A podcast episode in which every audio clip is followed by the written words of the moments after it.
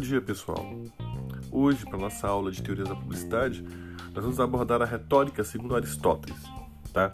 Mais uma vez, nós trabalharemos com esse grande filósofo para entender como a influência dele é tão presente em nossa vida e como ela se faz presente de forma útil e, muito, e de muita capacidade de orientar a criação e o diálogo publicitário com o público. Na aula passada, nós estivemos trabalhando com o esquema aristotélico, né? outra influência de Aristóteles, através das categorias do exórdio, da narração, da prova e da peroração. Né? E nós vimos que essas quatro categorias, essas quatro partes do esquema aristotélico, elas estão muito bem diluídas no anúncio publicitário, através do título, do subtítulo, do texto, do fecho da assinatura, né? ajudando a gente a compor aquele cenário de Aida, que é despertar atenção, interesse, desejo e ação na nossa peça publicitária. Tá?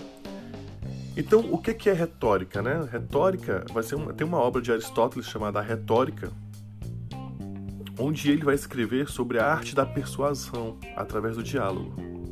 Tá?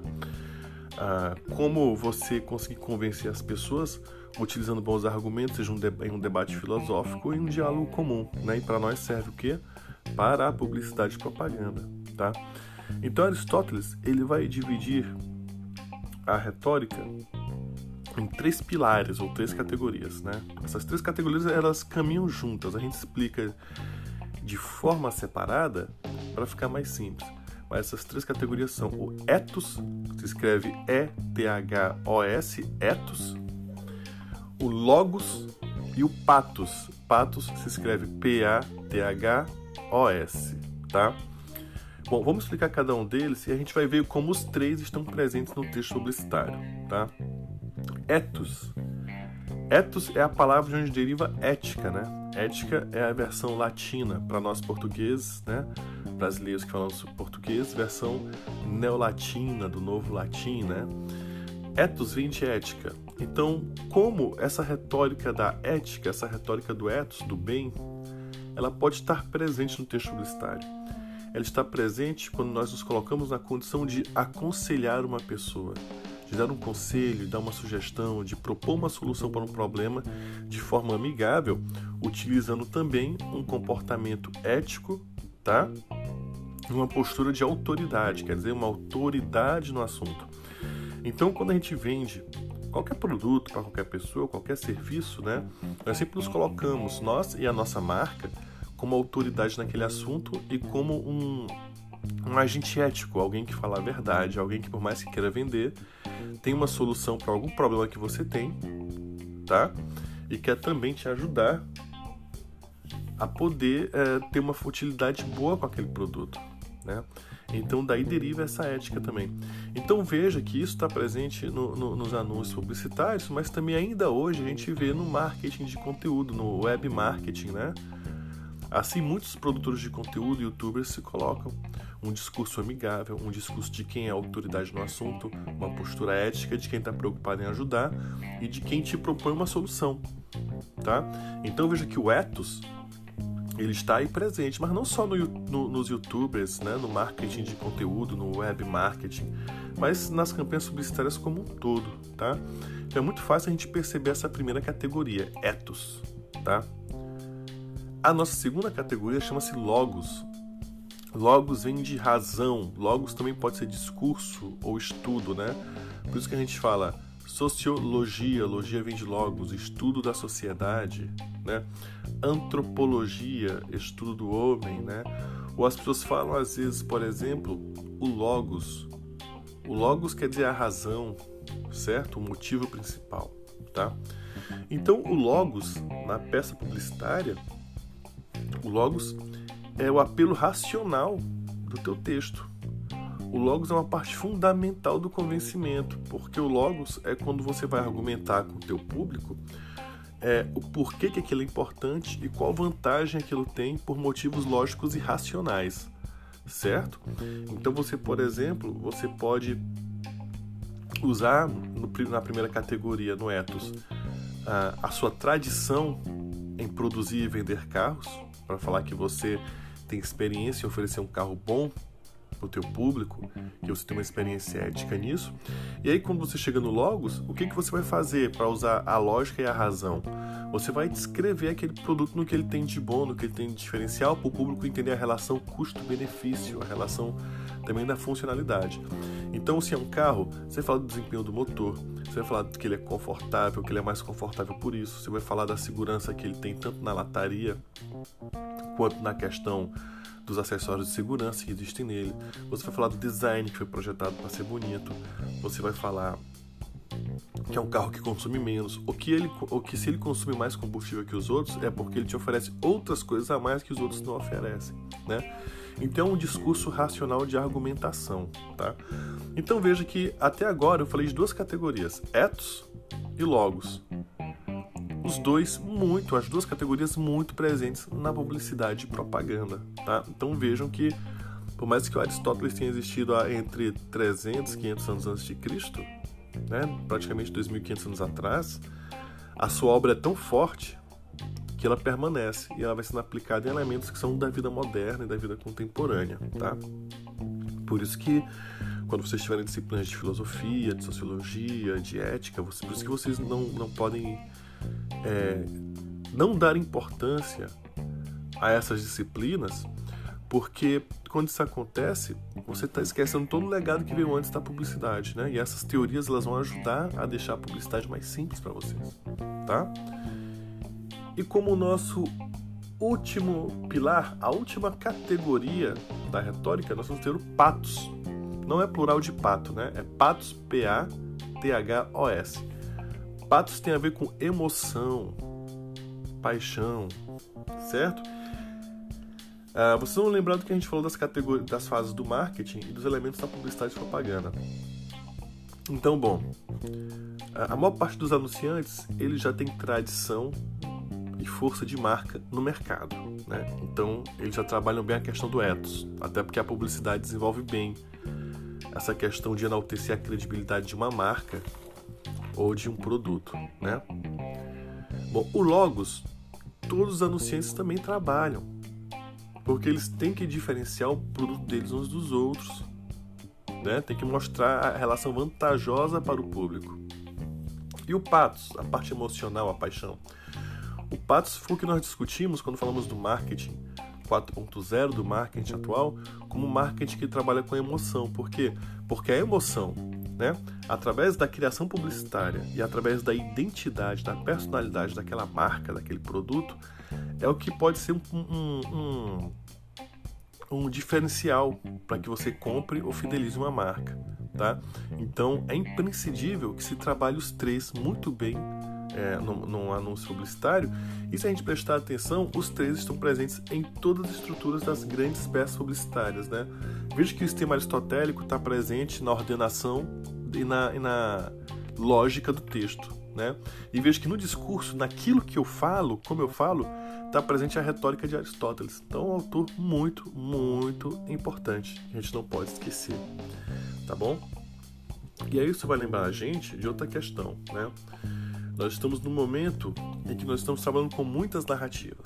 Muitas narrativas, que é narrativas contar histórias, versões de histórias também, né? Porque, uh, segundo Walter Benjamin e outros intelectuais, cada homem, quando ele conta uma história, ele coloca um pouco de si naquela história. A história ganha tipo uma nova versão. Aquele homem vira um coautor daquela história. Um exemplo disso é que nós podemos fazer uma viagem juntos, um fato pode acontecer na nossa frente e quando a gente for contar, cada um de nós vai dar um tom diferente para aquela história. Esse tom vai ter a ver com a nossa personalidade, com a nossa visão de vida, como a gente entendeu aquilo. Então veja que nós usamos a narração, o ato de contar a história, para fazer uma narrativa, né? Criar uma narrativa.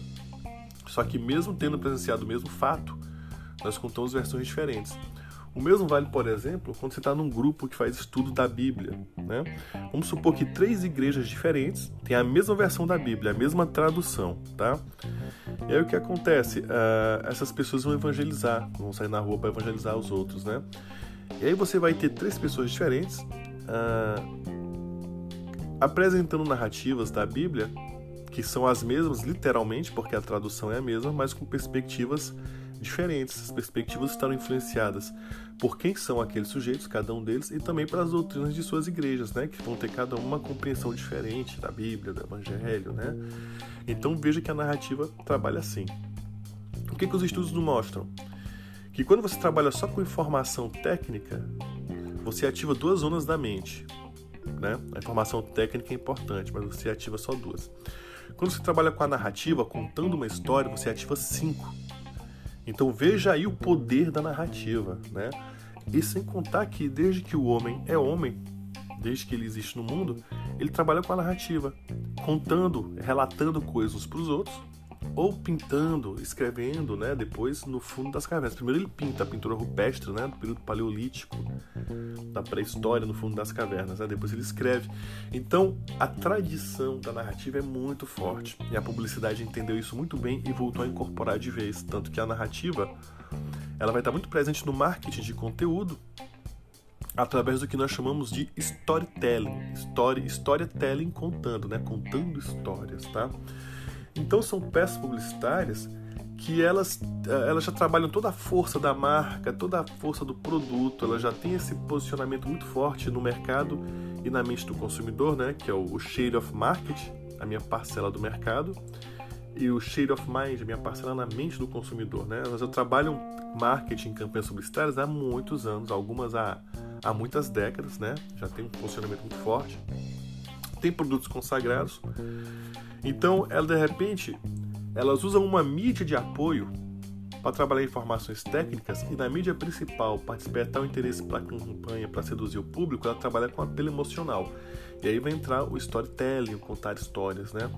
E aí, pra, com dois exemplos para vocês, tá? Eu dou a dica da peça publicitária muito premiada do Passat. Foi o lançamento do Passat no ano de 2012 Passat é um carro da Volkswagen, né? Uma peça muito interessante, uh, fazendo uma analogia muito legal, uma referência muito legal com a cultura pop, indo buscar o Star Wars com o personagem Darth Vader, né? Conta a história de um garotinho que ele quer usar os poderes do Darth Vader, não consegue, então é muito divertido. Quer dizer, a peça publicitária passa e você se entretém. Essa é a lógica. Você se divertir, se emocionar para que a peça publicitária seja para você uma experiência agradável e a marca fique bem na tua memória afetiva. Olha que inteligente isso, né? Então a lógica é essa, tá? Você entendendo isso, uh, as suas peças, como uh, no, no, seu futuro de publicitário, se você já está numa agência, suas peças terão muito, muito a ganhar, né? Uh, a outra peça também, que essa já é um pouco maior, vejo que ela tem um caráter mais especial. Enquanto que essa peça do novo Passat da Volkswagen, ela tem um caráter promocional, ela promove um produto, né? A outra peça que eu vou indicar agora para vocês, ela tem um caráter institucional. Ela promove uma marca, a tradição, a história de uma marca. É um storytelling também, uma propaganda que foi feita para a marca de whisky Johnny Walker, né? Muito interessante, porque a propaganda é um plano sequência. O que é um plano sequência? É uma filmagem sem cortes, não tem edição. Então tudo é muito ensaiado e muito sincronizado para que dê certo, né? E essa peça publicitária não dura um minuto, 30 segundos, ela dura mais de 5 minutos, ela tem 5 minutos e 30 segundos. É muito bem elaborada, muito inteligente. E por que, que ela se deu o luxo de demorar 5 minutos? Porque é muito dinheiro de produção, né, para custear produções comerciais, é muito dinheiro de mídia também, né? Mas por que, que ela se deu esse luxo de trabalhar com 5 minutos? Justamente porque ela sabe que para ter 5 minutos de peça publicitária, eu tenho que ter uma narrativa muito boa para chamar a atenção e manter as pessoas comigo, né? Porque a pessoa pode ver por 30 segundos, um minuto e depois não assistir mais. E nesse caso, a peça se mantém, tá? Então é uma peça muito interessante. Os links dessas duas peças eu vou colocar no nosso grupo, tá? Eu quero que vocês acessem os links. Depois dessa explicação, são propagandas que estão no YouTube tá certo? E vejam porque é um conhecimento que vai chegar para vocês de uma forma divertida, tá? E como complementação desse podcast para nossa aula, eu vou passar para que vocês assistam também uma palestra muito boa, não é grande, não é grande e eu ainda digo mais, tem muito conhecimento passado de uma forma leve por uma palestrante que é uma autora do campo da publicidade e propaganda. Vocês provavelmente vão ler os livros dela, chamado Marta Gabriel, tá? É uma palestra sobre storytelling e como ela apresenta o tema e como ela fala da relação com a publicidade, com o marketing, com as vendas, é muito leve, muito divertido e passa muito rápido. Então, é um conhecimento que vai complementar toda essa teoria que eu tenho falado e vai ligar você diretamente com o mercado publicitário, tá? Todos esses links estarão agora no nosso grupo no Teams, tá bom? uh, um apelo aos líderes de turma, né? Por favor, entre em contato com os alunos que não estão no Teams para que eu possa adicioná-los no, no, no, grupo, tá? Vocês podem passar os contatos deles para mim, o nome, o CPD eu coloco, ou eles podem entrar em contato diretamente comigo, tá certo? Então, um bom dia, um abraço, muita saúde, paz e bons estudos para vocês. Até a próxima.